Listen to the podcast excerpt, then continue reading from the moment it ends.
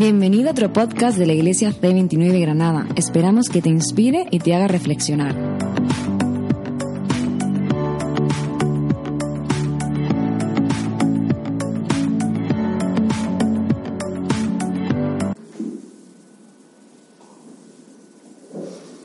Seguramente habrás visto este vídeo en YouTube o quizás te llegó por WhatsApp hace tiempo ya, pero es uno de los vídeos más vistos en la historia de YouTube. Es bastante profundo, así que te invito a que te concentres y dejes que tu mente sea estimulada por, por este vídeo.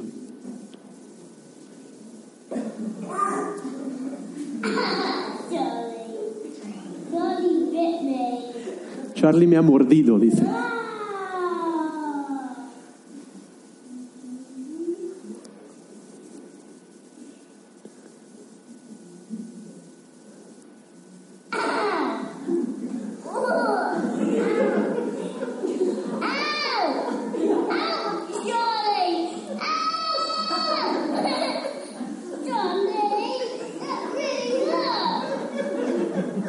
Charlie, esto realmente duele.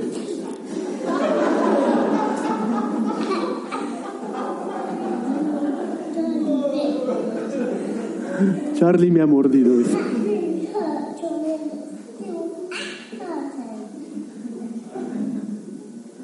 Bueno, eso pasó hace años y como todo, la gente luego hace gracia con, no sé si tenemos, con, con el evento, porque fue tan conocido este vídeo este es un jugador de fútbol, para los que no conocen, no diré en qué equipo está jugando ahora, pero que mordió a alguien y por eso. Luego, el príncipe de, Reino Unido se llama Charlie, entonces también hacen el... Incluso puedes comprar camisetas con Charlie Beat Me y hay todo un negocio con ese, con ese vídeo. ¿Por qué lo pongo? Nada, es que me hace gracia. Vamos ahora a lo que realmente importa. No es cierto. Pero es curioso que se pone a llorar al, al niño porque su hermano, eh, se pone a llorar el niño porque su hermano le muerde el, el dedo. Eh, eh, estaba pensando en algo, espero que nadie te esté mordiendo el dedo, pero ¿qué es lo que a ti te hace llorar? ¿Qué es lo que a mí me hace llorar? Es interesante que en esta situación el niño mayor no vivía la- el momento que deseaba vivir. O sea, alguien le estaba perjudicando, alguien le estaba haciendo algo, esto le dolía, eso le generaba una situación que no era la ideal para él. Y lo expresa llorando. Tenemos que reconocer tú y yo que el mundo no es de la manera como a ti y a mí nos gustaría que fuera. ¿O no es cierto? ¿Tienes una vida ideal? ¿Tienes un matrimonio ideal? ¿Tienes la carrera ideal? ¿Tienes las relaciones ideal? Algunos dirán que sí, ¿verdad, Rita Lisa? El matrimonio sí. Se ha ganado unos cuantos puntos, sí. Pero nuestro día a día no es como así, como idealmente nos gustaría que fuera. Es muy interesante que, que cada día pasan cosas en tu vida y en la mía que no desearíamos que nos pasaran. Y en nuestro entorno también pasan cosas que seguramente a nadie nos gustaría que pasaran. Si habrás visto la- las noticias, hoy se cayó un avión en África yendo de Etiopía a Kenia con 157 personas muertas de unas 30 nacionalidades. El mundo no es como nos gustaría que fuera. Es interesante que la Biblia no solo quiere darnos información, pero nos da unas gafas para entender la existencia. Y una de las perspectivas muy importantes que nos muestra la Biblia es que el mundo realmente no es como tú quisieras que fuera y ni tampoco es como Dios quería que fuera. Y eso es tan, tan serio que Dios al ver la realidad y de acuerdo a la Biblia lo que vivimos es efecto de la rebeldía humana de decirle a Dios, quítate del trono y déjame sentarme en el trono de mi corazón y del mundo, déjanos dirigir este mundo y como consecuencia vivimos y, cosechamos los efectos a diario que penetran en todas las esferas de la vida, no solo las relaciones, pero la manera como me percibo a mí mismo, la manera como hablo con los demás, la manera como vivimos como sociedad. Eso es tan profundo, está tan grave, que Dios es intencional en hacer algo para cambiar la historia, cambiar el ser humano, cambiar las sociedades y traer otra vez el bienestar que Él inicialmente anhelaba y deseaba para cada uno de nosotros. ¿Estás conmigo? Y Dios a lo largo de la historia está en un plan de misión, está en una misión alcanzando, transformando a las sociedades. Y es muy interesante recordar también que Dios no lo está haciendo solo. Dios invita a seres humanos a ser parte de lo que Él está haciendo. Dios nos llama a una vida que es muchísimo más grande que la nuestra y a cooperar con lo que Él está haciendo en tu barrio, en tu ambiente de trabajo, en tu familia, en nuestra ciudad, en nuestro país, en el mundo hoy. Este es un pensamiento bastante ambicioso, pero bastante profundo y bastante necesario. Dios está en el negocio de la transformación y quiere afectar tu vida, la mía, nuestras relaciones, nuestras amistades, nuestros noviazgos, nuestras adicciones, nuestros sueños, nuestros trabajos, nuestros estudios, nuestra autoestima. Dios quiere ayudarnos y Dios quiere reconstruirnos, pero no lo está haciendo solo. Él está invitando a mujeres y a hombres que cooperen en su misión y sean agentes en sus manos de esa transformación. No sé si lo sabías.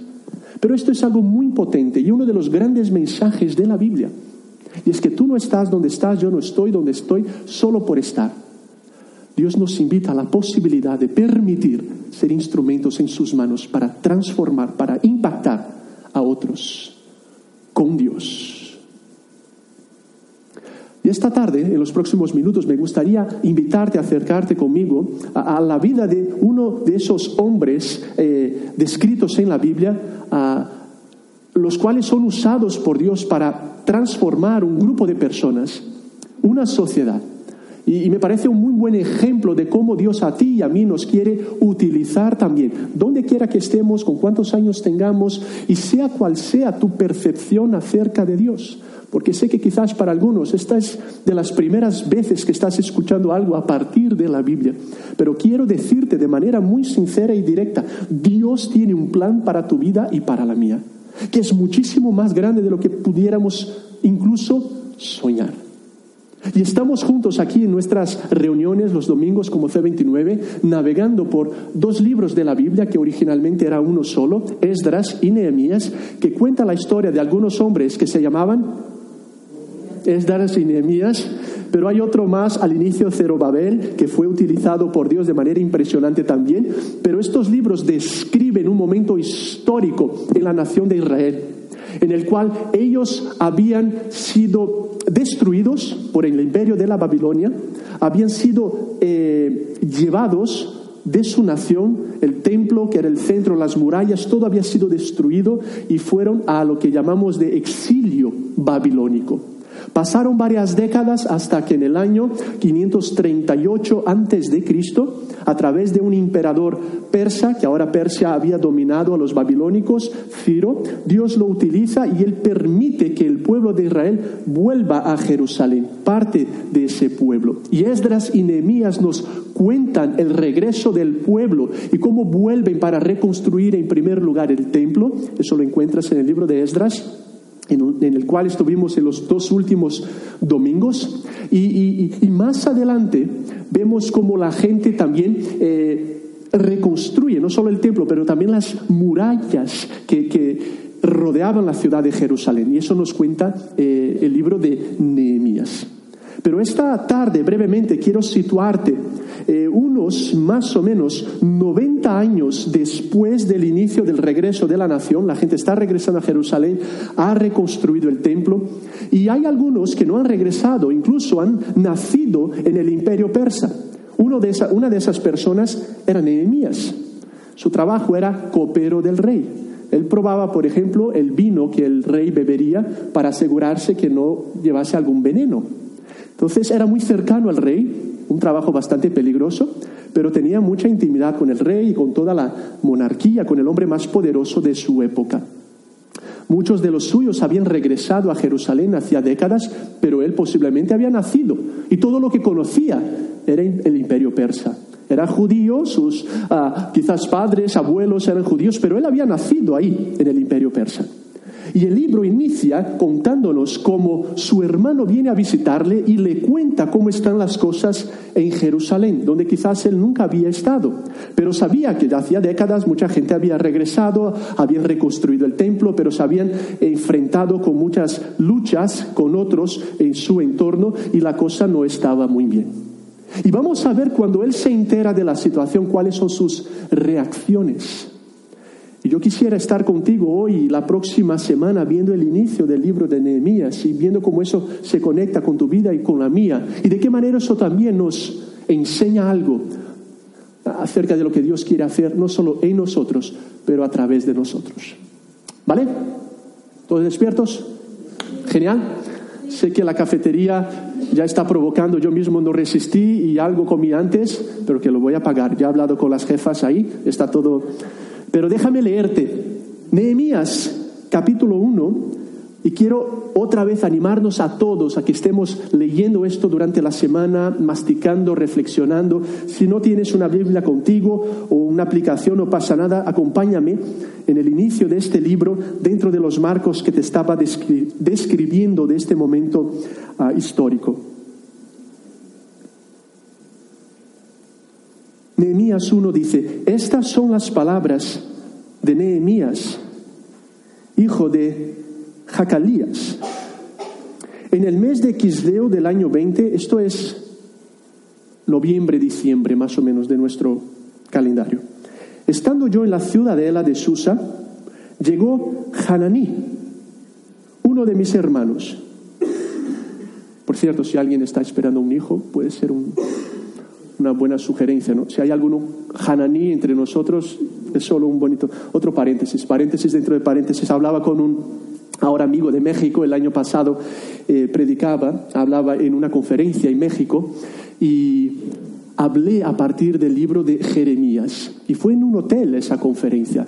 Y entonces yo estaba, le dejé un mensaje felicitando a ese amigo porque supe que él y su mujer están esperando a, su primer hijo. Y él me dejó un mensaje para decir, pues sí, Elder, mira, estamos súper contentos, este súper padre, es chido, ¿no? Lo que estamos viviendo. Y mira, hemos decidido llamar nuestro hijo, ¿sabes cómo? Porque según nuestros cálculos, él ha sido concebido durante la conferencia. Sí que hubo un momento donde no los encontrábamos. no, es cierto. Pero hemos calculado que eso ha pasado durante la conferencia, eh, o que se, divirtieron en el hotel, seguramente, aparte de la conferencia, pero bueno, a lo que vamos, esto es serio. Eh, él decía, y estamos tan contentos y, la conferencia nos marcó tanto que le vamos a llamar de Jeremías. Ostras, qué bueno que no prediqué de qué sé yo, Zacarías o Nabucodonosor o algo así, ¿no? O, ¿cómo se llama? Hananí, pero bueno, Jeremías, un bonito nombre. Cierro paréntesis, que me pareció tierna la decisión y, y especial también, y por eso la quería compartir.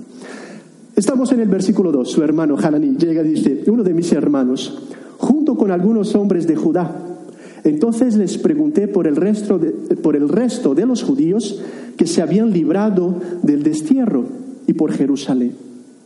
Mira lo que está pasando. Está Nehemías en el imperio persa, llega su hermano y les pregunta, ¿cómo está la gente? Allá en Jerusalén. ¿Cómo, cómo está eh, eh, el pueblo de Dios? ¿Cómo van las cosas? Versículo 3. Ellos me respondieron, los que se libraron del destierro y se quedaron en la provincia están enfrentando una calamidad y humillación. La muralla de Jerusalén sigue derribada, con sus puertas consumidas por el fuego. Al escuchar esto, me senté a llorar. Hice duelo por algunos días ayuné y oré al Dios del cielo. Y en un momento veremos la oración. Y quizás algunos digan, pero el tío es un poco frágil, ¿no? La cosa no va bien y se pone a llorar. ¿Qué está pasando en Jerusalén? Y este hombre se entera. que su pueblo, que su gente, que el pueblo de Dios en ese momento estaba profundamente afectado. Las murallas eran un símbolo muy importante para ese contexto. Hablaba de la protección de la ciudad. Y si las murallas estaban destruidas, eso quería decir que el pueblo estaba eh, sin protección, estaba seguramente a disposición de otros pueblos que les podían atacar, pero que quería decir también que el pueblo y la identidad de esa gente estaba destruida. Es un símbolo muy profundo para hablar de la identidad de su gente. Si las murallas están destruidas, es que la ciudad no está bien, la gente no está bien, la sociedad no está bien, el gobierno no está bien, nuestros niños no están bien, los mayores no están bien, la sociedad está viviendo algo muy difícil. La gente no está bien, están humillados, están destruidos. Esta es la condición de la gente. Y es muy interesante que la primera reacción que tiene Nehemías al escuchar las noticias, según él nos cuenta, al enterarme de lo que pasó, me senté y lloré. Lo primero que hace es sentarse como si se la hubiera abierto el suelo, ¿sabes? Esos momentos cuando no tienes parece ser equilibrio, estructura, y tienes que literalmente sentarte y, se pone a llorar. No quiero ponerme emocional, es decir, hay que llorar todo el tiempo. Pero yo creo que la reacción de Nehemías nos enseña algo muy profundo.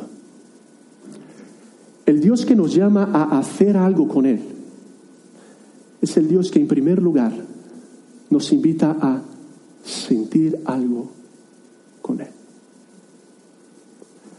Y el hacer sin sentir puede ser religión, acción social solamente, un legalismo incluso, un quitarme la culpa de encima o un peso de las espaldas o de, de mis hombros. Es hecho algo. Cuando de pronto lo que primero Dios quiere hacer contigo y conmigo es llevarnos a sentir una clase de emoción, de quebrantamiento y de dolor que Él ya siente. Y no podremos sino llorar por la situación.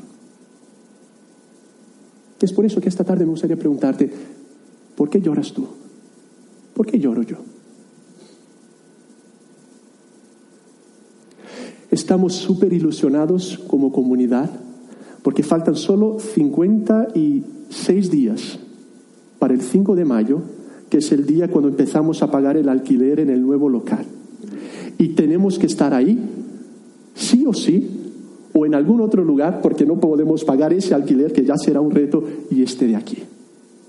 Para los que no sabéis, es un momento histórico para nosotros, porque estamos reformando un espacio en Arabial, con Santo Tomás de Villanueva, cerca de la universidad, un espacio de casi 500 metros cuadrados, que deseamos que será un instrumento de misión para ayudar a la ciudad, ayudar a la universidad, eh, eh, hablar de, Jesús a muchísimas más personas, pero desarrollar diferentes proyectos a, a, personas refugiadas, a personas intelectuales, a personas creativas, a todo tipo de personas a partir de ese espacio. Por eso necesitamos tu ayuda y tuvimos una super noticia que finalmente el tema del agua ha sido resuelto y gracias a Javi, eh, Juliet, por tanto trabajo con todo eso, hay unas cosillas que van apareciendo y finalmente tenemos agua y finalmente podemos limpiar. Por eso el sábado a limpiar. Algunos estaremos fuera y pido incluso tus oraciones. Estaremos en Red Timoteo, que es un encuentro nacional para jóvenes predicadores, algo que coordinamos para toda España y algunos de aquí estarán con nosotros ahí y no estaremos el sábado. El domingo por la tarde sí estaremos, pero el sábado no, por esa razón. Pero estaremos pensando en los que estaréis ahí en la limpieza también. Pero eso es un momento muy especial. Pero yo quiero recordarnos a todos que eso que estamos a punto de vivir será algo bastante vacío si antes nuestro corazón no está quebrantado por la gente que queremos ya tocar y queremos tocar después. No se trata de un espacio físico bonito solamente. No se trata de estar solamente visible, se trata de hacer algo por aquellos por quienes ya estamos llorando. Y otra vez quiero preguntarte a ti y a mí, ¿por quiénes estamos llorando? En tu ambiente de trabajo las cosas quizás no son como deberían de ser. Cuando escuchamos las noticias, las leímos esta mañana, las cosas no son como deberían de ser. Cuando te miras a ti mismo, las cosas seguramente no son como tendrían que ser. Y a diario vemos situaciones y personas y realidades que están tan alejadas del propósito original de Dios. Te va a sonar duro, pero lo voy a decir. Si tú no estás llorando, si no estoy llorando, somos una perfecta descripción de gente egoísta. Como ese niño. Charlie, me ha mordido. Ah, no, porque cuando es contigo si lloras. Porque cuando te hace a ti eso o a mí eso, entonces sí lloro. Cuando me abandona mi novia, ah, entonces sí voy a llorar. Cuando a mí, y, y tienes razón para llorar. Pero como seres humanos, muchos de nosotros y como sociedad, hemos perdido la capacidad de llorar por el dolor ajeno. Cuando es con el otro, cuando no te toca a ti, cuando no te afecta a ti, es como si a 157 personas murieron. Ostras, ah, pero el Barça sigue bien, qué guay. Y es como cambiamos de una realidad a la otra como si no pasase nada. Y no paramos para decir, wow, ¿qué, ha sido esa noticia sobre el tráfico de seres humanos?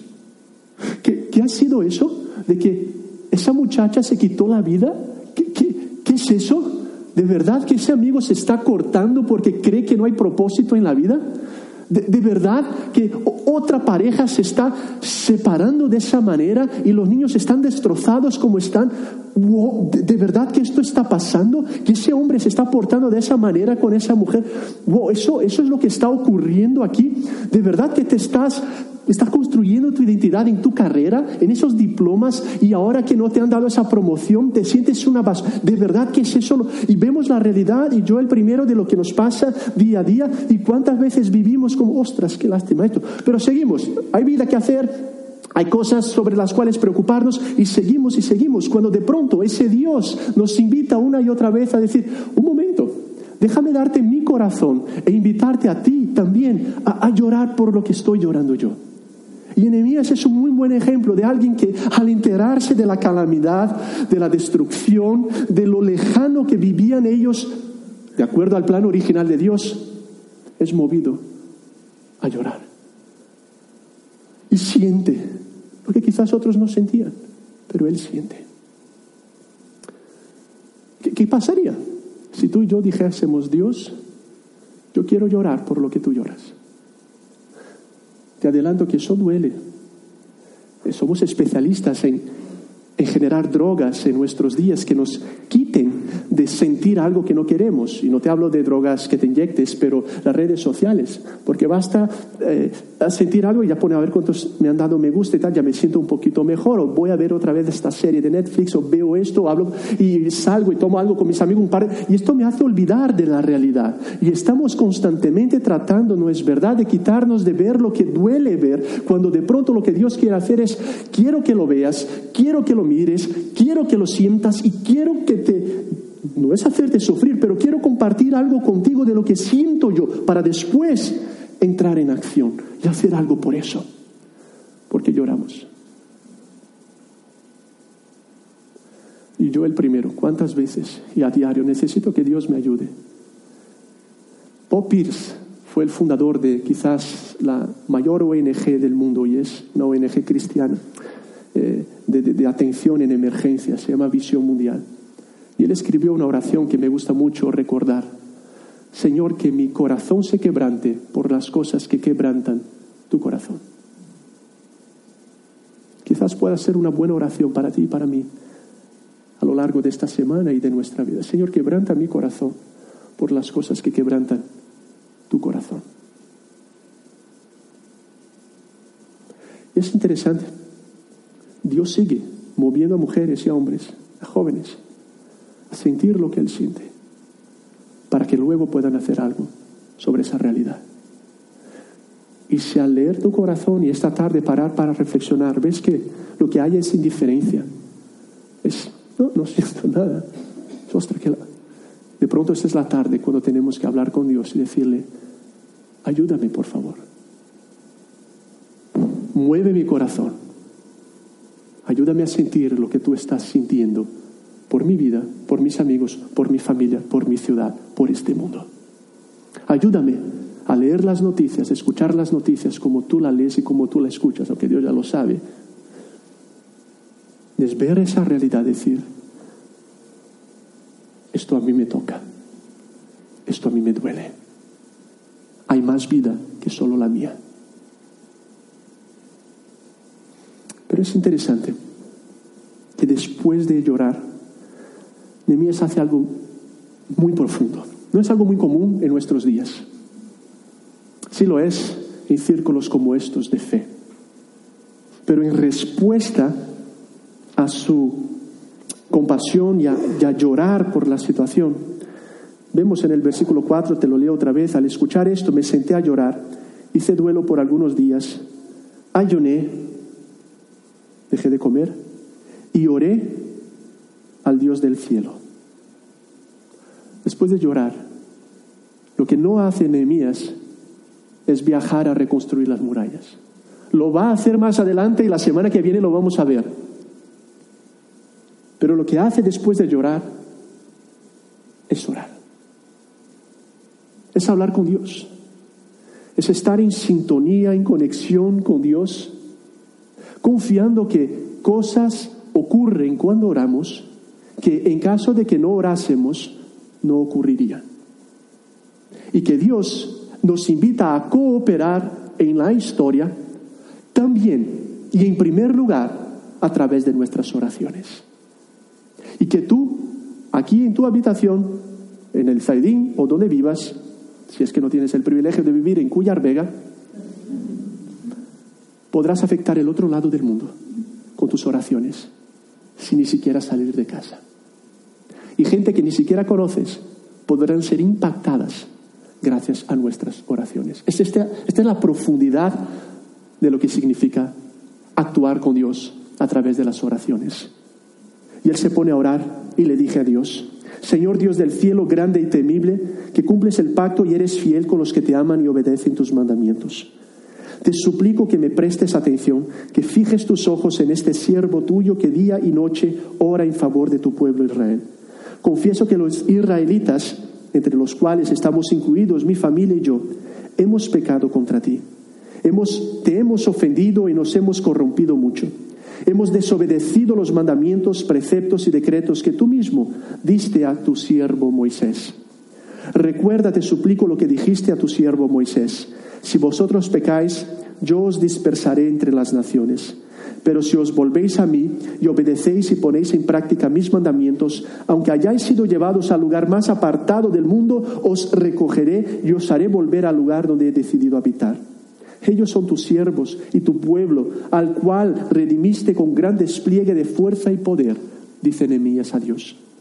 Señor, te suplico que escuches nuestra oración pues somos tus siervos y nos complacemos en honrar tu nombre.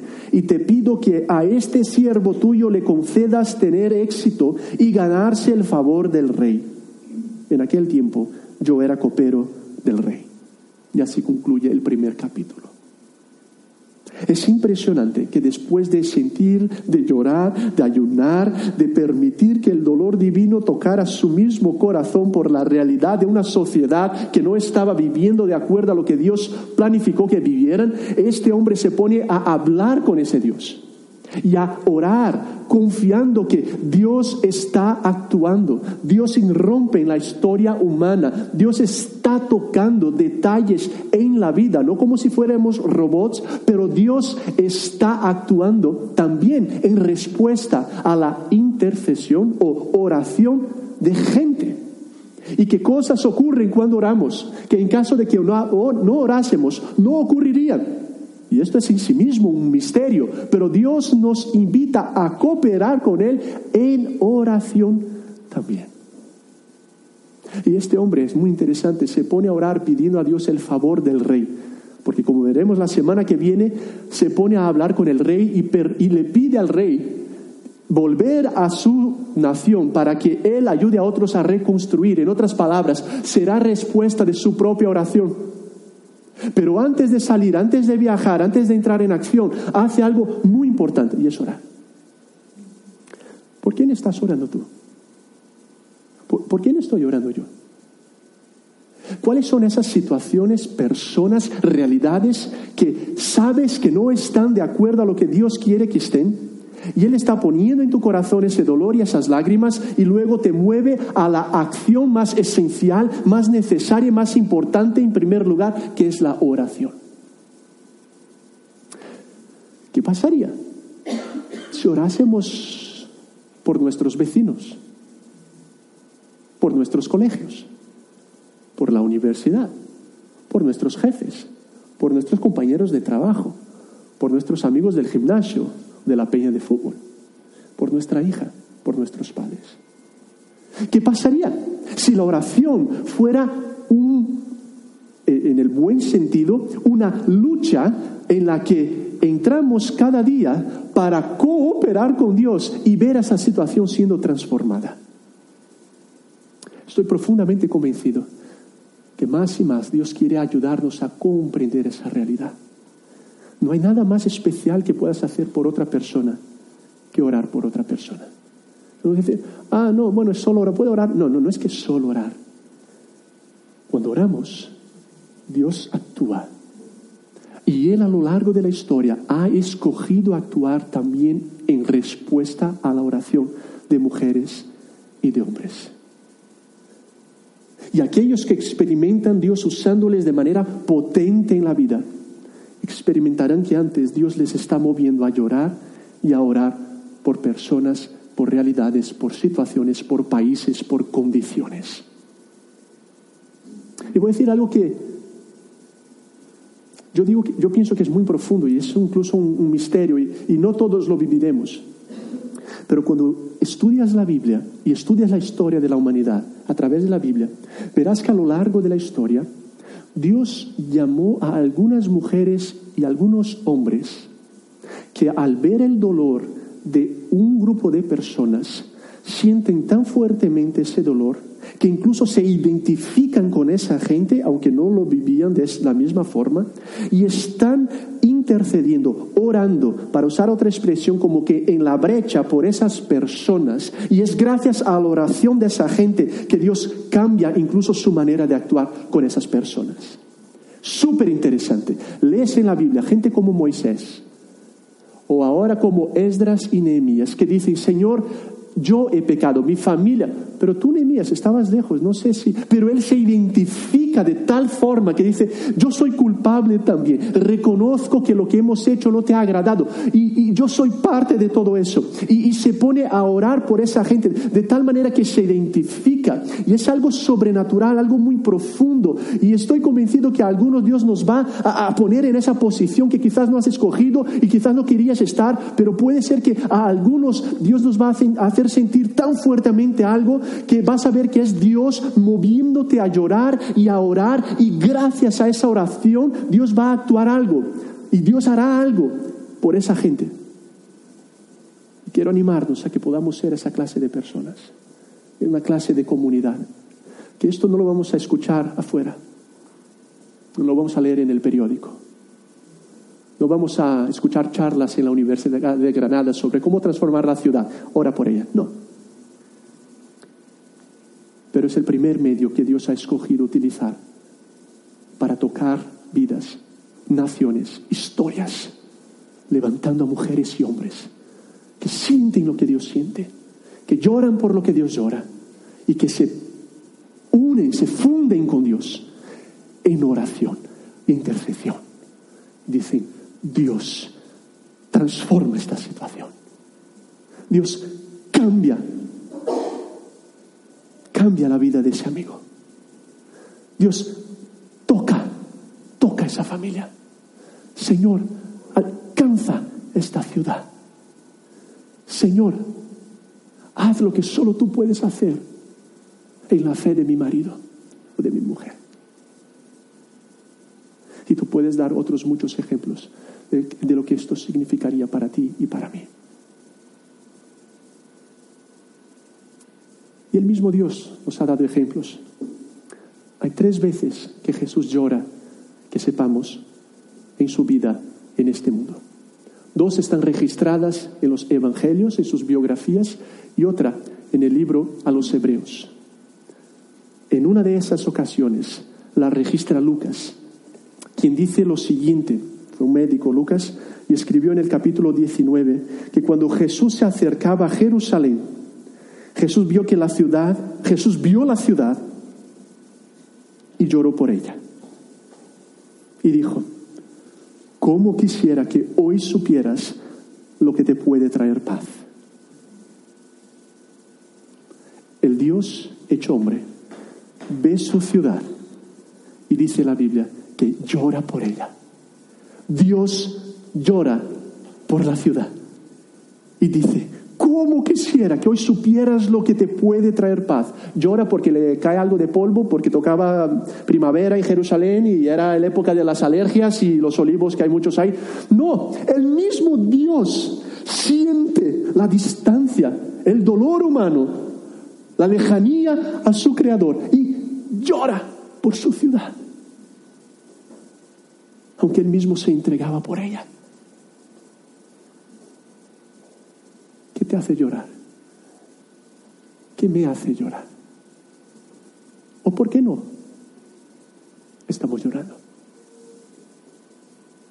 Y luego, ¿por qué y por quién estamos orando? ¿Quiénes son esas personas, esas realidades que Dios ha puesto en tu vida o te ha dado un interés especial? Por el cual quiere utilizarte como agente en oración. Y si que nadie lo sepa, es algo que está ahí, pensando en tu corazón, porque Dios quiere usarte para seguir orando. Y puede ser que la situación no cambie en un año o dos o diez o veinte. Esa no es la cuestión. La cuestión es que Dios nos mueve a sentir lo que Él siente y a unirnos a Él en oración, en intercesión actuando con Dios. Y todo eso antes de poner manos a la obra, como veremos la semana que viene que hacen ellos. Pero delante del sufrimiento, del dolor y de la necesidad, llora y llora. Llora y llora. Si fuéramos gente así, y si permitiéramos que Dios nos utilizara más y más cada día. Siendo gente que llora y que ora y que luego experimenta lo que solo Dios puede hacer. Quiero invitarte a que hablemos con Dios. Así que quiero darte unos segundos, por favor, para, si quieres, cerrar tus ojos y responder en oración a lo que acabamos de escuchar, a lo que sabes que tienes y tengo que decirle a Dios o que responderle. Habla con Él, hablemos con Él.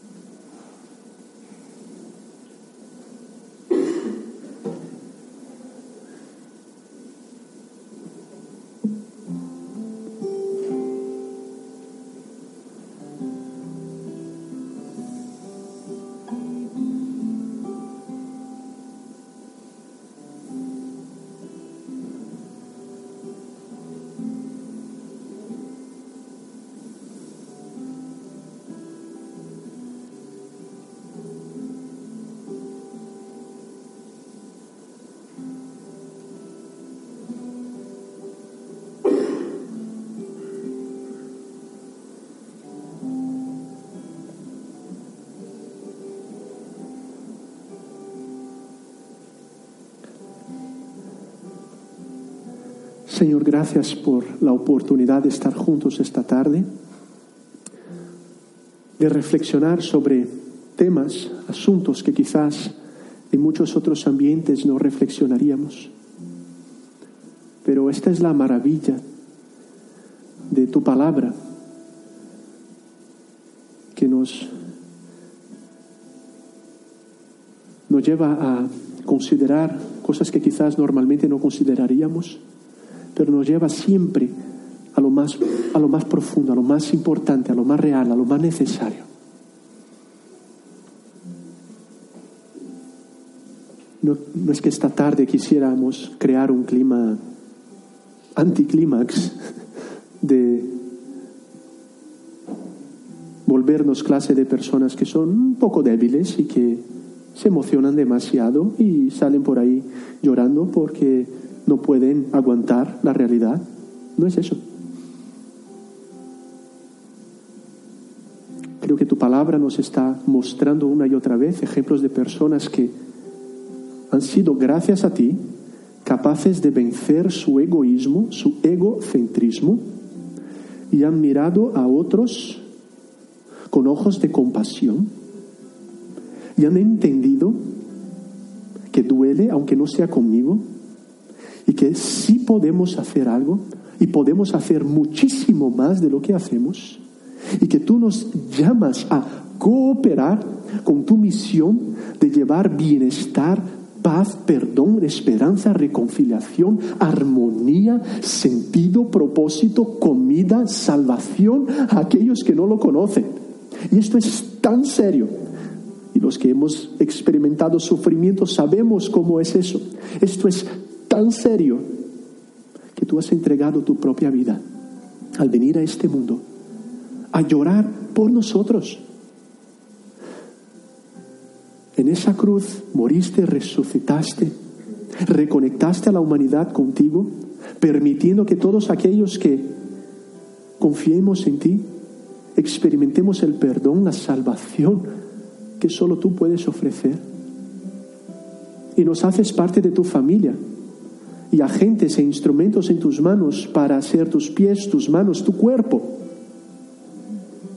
Pero no es que nos quieras usar como instrumentos solamente, indiferentes o robots, o gente que hace cosas porque hay que hacerlas, o para ganarse unos cuantos puntos en el cielo. No, no, no, no, no. Tú ya nos has aceptado, tú ya nos has amado, tú lloraste por nosotros primero te entregaste por nosotros. Nos has abrazado y oro que algunos esta tarde experimenten por primera vez ese abrazo divino, esas lágrimas divinas de compasión, de perdón, diciéndote, te quiero, te amo, ven a mí, déjate, te quiero transformar, te quiero guiar, te quiero ayudar, te quiero sanar, te quiero tranquilizar, te quiero guiar, te quiero salvar. Que una vez experimentando esa realidad, entendemos que somos ahora parte de la familia de Dios, que Dios mismo vive en nosotros y nos das cada día, lunes, martes, miércoles, poder para luego ser instrumentos en tus manos y ser agentes de transformación en los bares, en la universidad, en las calles, en las redes sociales, en la gasolinera, en la panadería, en el gimnasio, con nuestros amigos, con nuestra familia, donde quiera que estemos. Y vivamos con otros ojos, pero también con otro corazón. Un corazón que ha sido tocado por el corazón divino, que late al ritmo de Dios y que es tocado por Dios de tal forma que siente lo que siente Dios.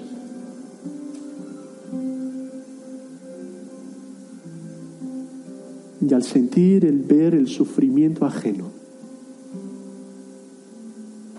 es movido a lágrimas incluso.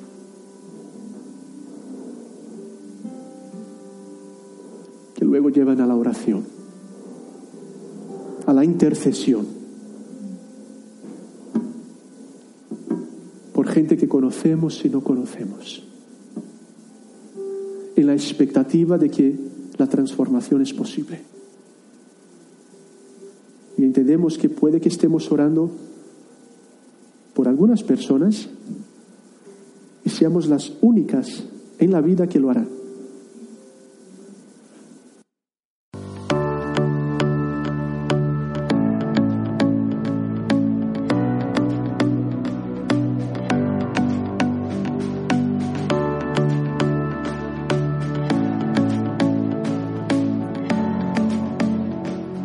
Por escucharnos. Te invitamos a visitar nuestra web c29granada.es y a conectar con nosotros en nuestras redes sociales arroba c29granada.